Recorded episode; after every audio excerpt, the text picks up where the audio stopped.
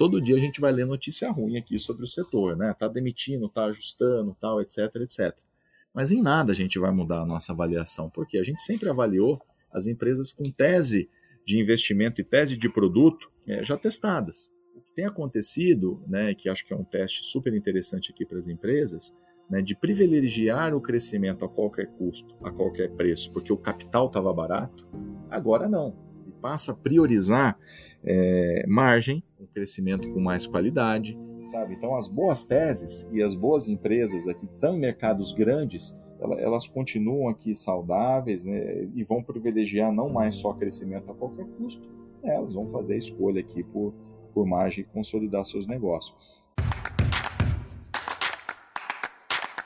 Neg News, o podcast que prepara você para o futuro.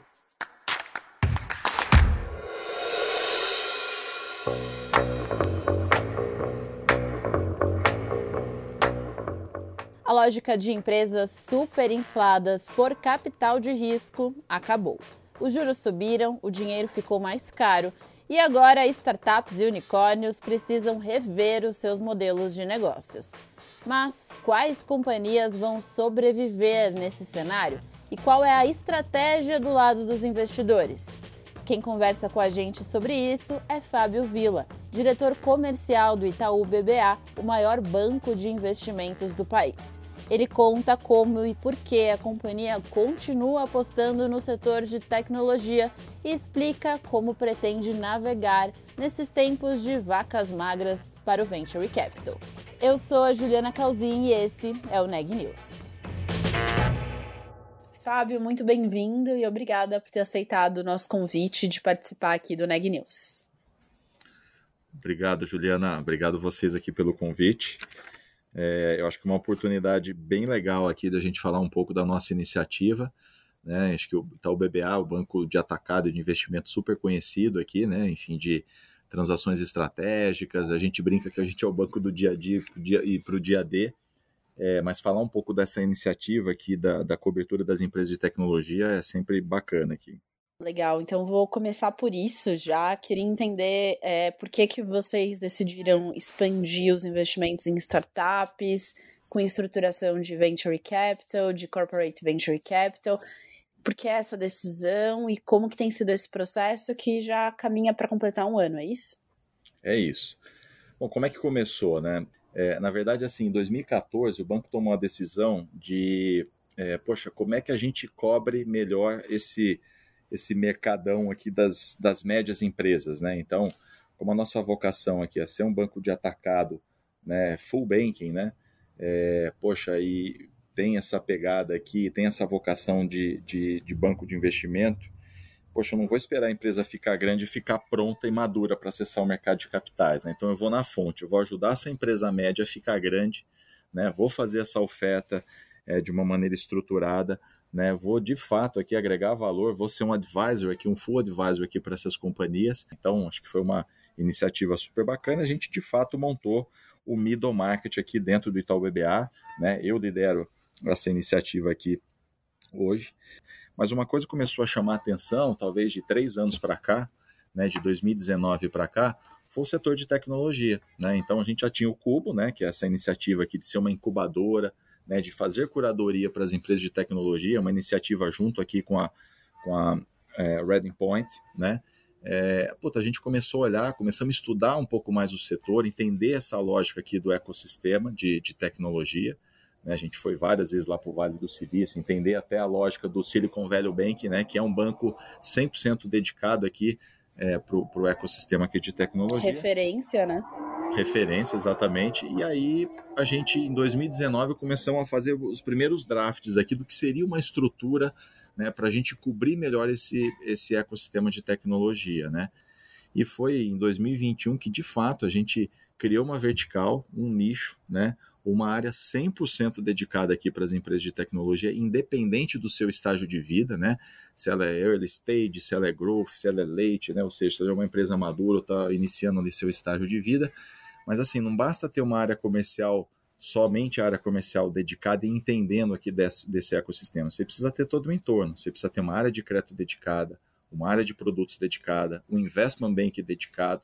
Né? E foi isso que a gente montou aí a partir de 2019 e 2021 a gente começou full, né? inicialmente cobrindo mais ou menos 700 empresas de tecnologia, Brasil todo, né? e hoje a gente cobre aproximadamente 1.400 empresas de tecnologia em seus mais diversos estágios de vida. É, e tem sido assim uma aceitação muito grande e um instrumento aí bastante complementar aí a, a, a trajetória aí dessas empresas que tem um crescimento exponencial, enfim, que tem uma lógica de negócio diferente das demais. É, tem sido bastante interessante aí essa iniciativa e com os resultados bastante, bastante sólidos. Agora, Fábio, você falou em 1.400 startups já. Queria entender como que é a relação com essas startups. Eu imagino que não seja a mesma. Vocês, em parte delas, estão investindo de capital de fato. Como é que funciona essa relação? Vamos lá, a gente tem um time dedicado aqui de aproximadamente 50 officers, né, que fazem a cobertura dedicada aqui dessas empresas. É, a gente oferece todo tipo de solução aqui é, financeira aqui para essas companhias. Então, poxa, a gente tem lá o cartão de crédito corporativo aqui, que é uma solução para o dia a dia, para ela pra pagar a nuvem que ela precisa usar, enfim, pagar todas as licenças. Então, eu tenho oferta aqui das, da, da mais simples aqui, né, pelo estágio de vida aqui da companhia, até a mais complexa, quando você precisa fazer um produto aqui é, de crédito para alavancar o crescimento da companhia, né, um investimento financeiro, trazer capital de fora aqui com solução de cash management local e internacional, que a gente apoia bastante. É, mas, enfim, a gente está organizado aqui com esses 50 offices. A gente tem sim uma cobertura regional aqui de todos os polos de tecnologia espalhados pelo Brasil. Então, tem o time de produtos, o time de payments, o time de investment banking aqui, a área de mercado de capitais também é 100% dedicada aqui para essas empresas de tecnologia, área de crédito, né, para poder avaliar toda essa questão aqui de crédito. Né? Então é isso, a gente de fato atua como um, um full bank aqui para essas empresas de tecnologia. Né? E eu diria que é quase um banco, é quase um, é um Silicon Valley Bank aqui dentro do Brasil, né, 100% especializada né, na cobertura. Legal. E assim, pelo menos neste ano, né, de 2022, a gente tem visto um cenário para o investimento em startups, para venture capital, que é muito diferente dos últimos dois anos e meio, né? Que é o de os juros no mundo subindo e talvez um apetite aí para capital de risco um pouco menor com algumas startups grandes brasileiras, inclusive, tendo que se reestruturar, repensar os seus modelos de negócio. Como é que você vê esse momento que a gente está vivendo agora? Uma ótima pergunta, assim, se a gente for um pouco mais adiante, assim, né, enfim, fazer uma retrospectiva, quando a gente olha aqui do começo dos anos 2000 até agora, né, é, esse efeito de juros, assim, é, é, é subiu os juros, você cai o, o, valor de mercado das empresas, assim, em bolsa, né, então essa, essa variável aqui, ela acontece aqui de uma maneira é, contínua. A gente fez esse mesmo exercício isolando somente as empresas de tecnologia. Então, o efeito aqui ele é, assim, 100% aderente. Isso, cada, cada ponto de juros que você sobe, né, você tem, sim, uma queda de valuation das empresas. Agora, um negócio que é interessante, né, essa mesma série histórica, desde os anos 2000, ela mostra que o retorno né, para os venture capitals aqui que investem nas empresas de tecnologia, sempre foi o retorno aqui de 3 a 4 anos, né? É, historicamente aqui, e colocando, enfim, é, é, níveis de juros bastante altos aqui nessa série histórica. Né? Nos últimos dois, como você bem colocou, é, de fato, é, é, esse é o ponto fora da curva. Né? Então, esse momento que a gente viveu aqui dos últimos dois anos, né, de juros, poxa, juros negativos aqui no mundo, né? acho que teve efeito da pandemia que acabou é, enfim, incentivando ter esse tipo de política monetária em mundo afora, né, acabou incentivando demais aqui os investidores, né, ele olha aqui todas as opções de investimento, juro negativo, ele vai colocar o, o recurso aqui num capital de risco. Então eu diria o seguinte, de toda a série histórica, talvez o caroço foi os últimos dois anos, né? Então assim, a, a normalidade é quatro anos aqui de investimento aqui do, do, dessas empresas de tecnologia e não mais um ano, dois anos como a gente viu é, os últimos dois anos. Né? Então, olhando toda a série histórica aqui, respondendo teu ponto, né, eu acho que os últimos dois anos foram fora da curva. Então, a gente vai, estamos vivendo a normalidade que sempre aconteceu aqui na indústria. Né? Um negócio interessante. É, a gente todo dia a gente vai ler notícia ruim aqui sobre o setor, né? Tá demitindo, tá ajustando, tal, etc, etc. Mas em nada a gente vai mudar a nossa avaliação, porque a gente sempre avaliou as empresas com tese de investimento e tese de produto é, é, já testadas. Né? O que tem acontecido, né, que acho que é um teste super interessante aqui para as empresas, né, de privilegiar o crescimento a qualquer custo, a qualquer preço, porque o capital estava barato, agora não. Né? Então, o capital mais escasso, né, ele passa a, a fazer parte aqui é, de, de, ele passa a priorizar é, margem, né, passa a priorizar é, é um crescimento com mais qualidade, né, passa a, a priorizar é, a questão aqui de, de, de, ter uma margem de contribuição positiva tal. Então, é, é, é, isso, assim, sabe? Então, as boas teses e as boas empresas aqui que estão em mercados grandes, né? Poxa, eu acho que elas continuam aqui saudáveis, né? E vão privilegiar não mais só crescimento a qualquer custo, né? elas vão fazer a escolha aqui por, por margem e consolidar seus negócios.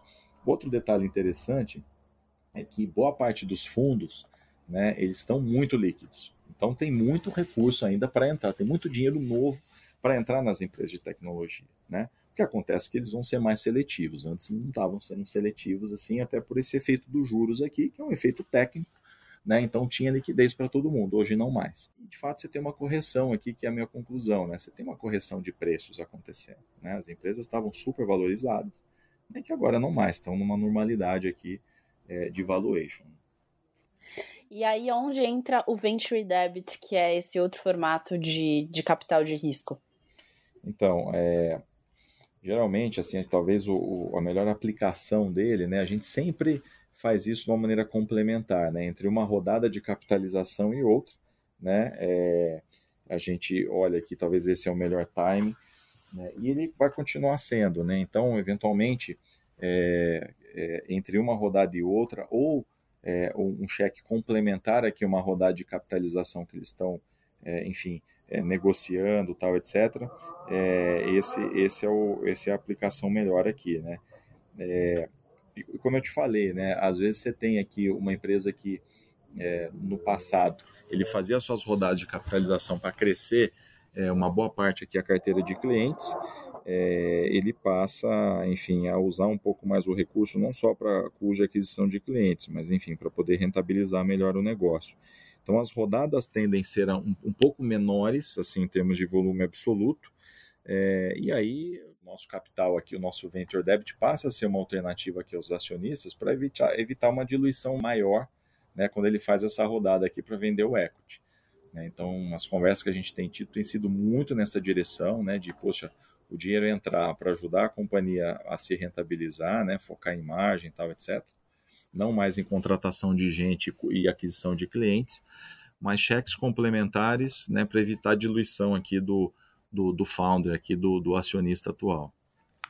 E que justamente pode ser interessante se a gente pensar que talvez grandes rodadas como a gente estava vendo nos últimos anos, talvez fiquem um pouco mais escassas, difíceis ou com um, um espaço temporal maior, né? Então vira Exato. uma alternativa também para os founders.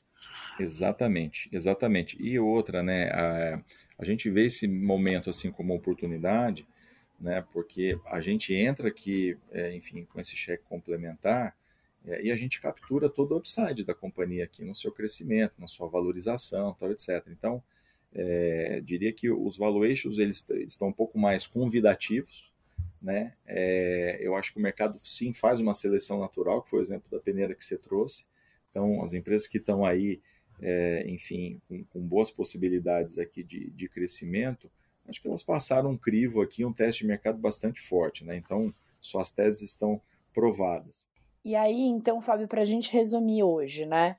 É, temos o Kinea Ventures, que é de Corporate Venture Capital, temos esse que estamos falando, que falamos agora há pouco de Venture Debit, e aí teremos um terceiro fundo, que é o de Venture Capital, que está sendo estruturado. Exatamente isso. Então, hum. diria que a gente, dessa forma, a gente atende as companhias aqui através do banking tradicional e do investment banking, né? A gente tem o, o, o Kinea, né, que, enfim, continua aqui com o seu papel, com a sua tese, né? não só olhando empresas de tecnologia, mas também olhando outras verticais. E tem sim a criação que virá agora, né? que é, é o, a estruturação desse fundo de venture capital, né? que será investimento de equity, né? com a experiência aqui do Anderson e do Manuel, né, que será um novo, um novo pocket né, a serviço aqui das empresas de tecnologia. Legal. E aí, falando sobre é, mais um pouco sobre o cenário né, das empresas de tecnologia, como a gente estava conversando aqui, é, existe uma valuation menor, o cenário com juros maiores, uma peneira um pouco mais restrita, talvez, para essas empresas. Mas como é que está o Brasil posicionado nesse cenário pelo contato que vocês têm tido com esse ecossistema?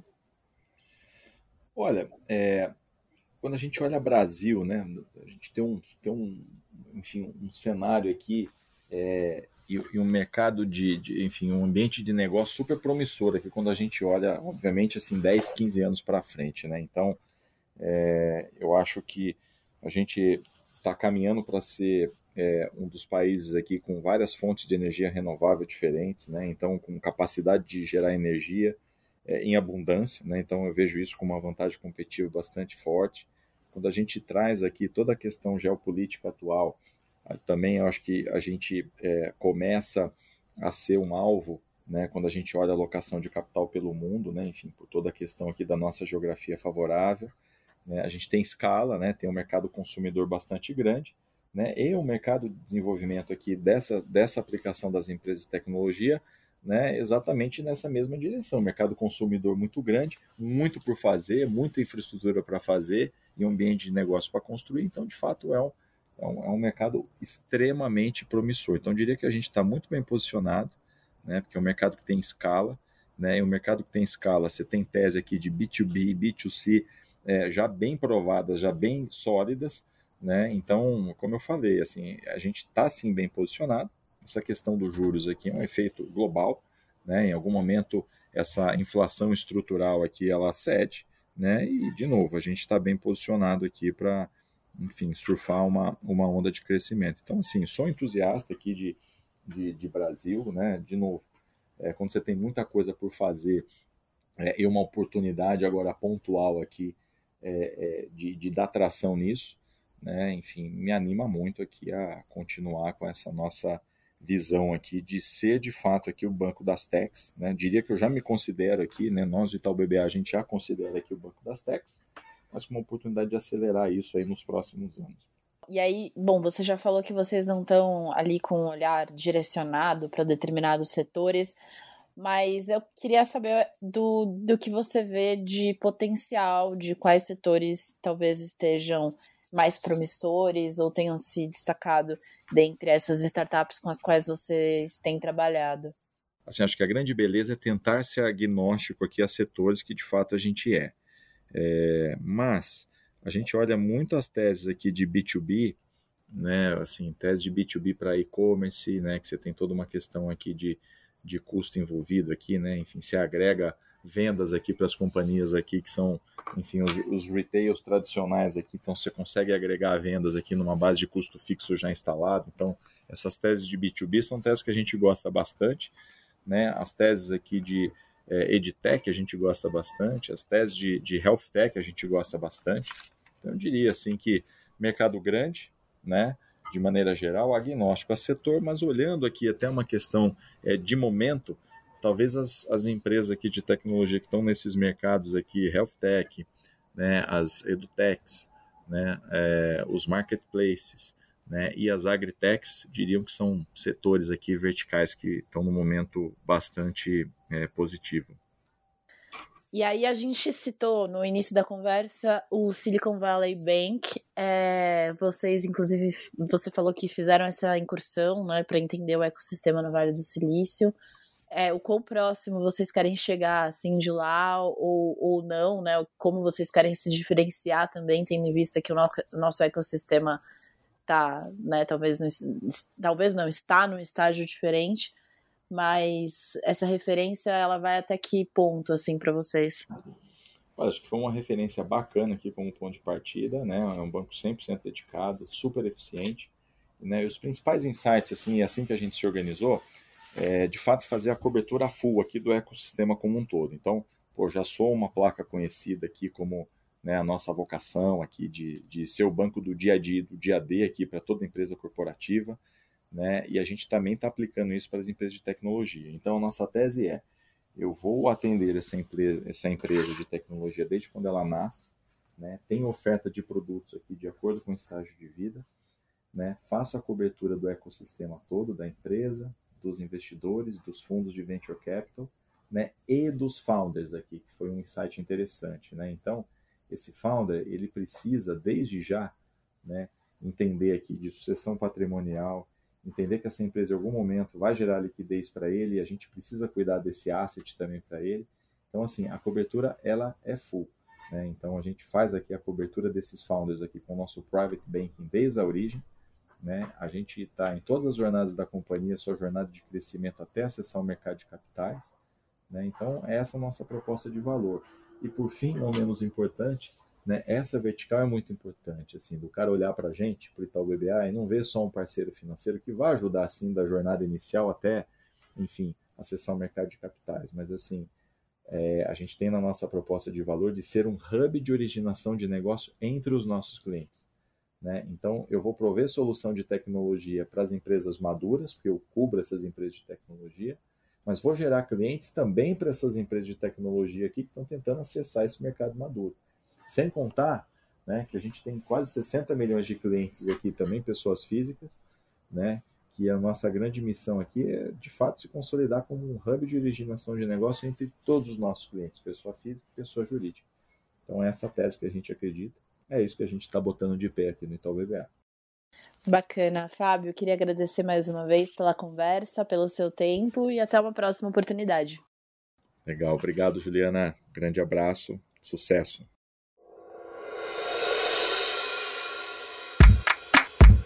Este podcast é um oferecimento de Época Negócios inspiração para inovar. Ouça, acompanhe, compartilhe e nos siga nas redes sociais.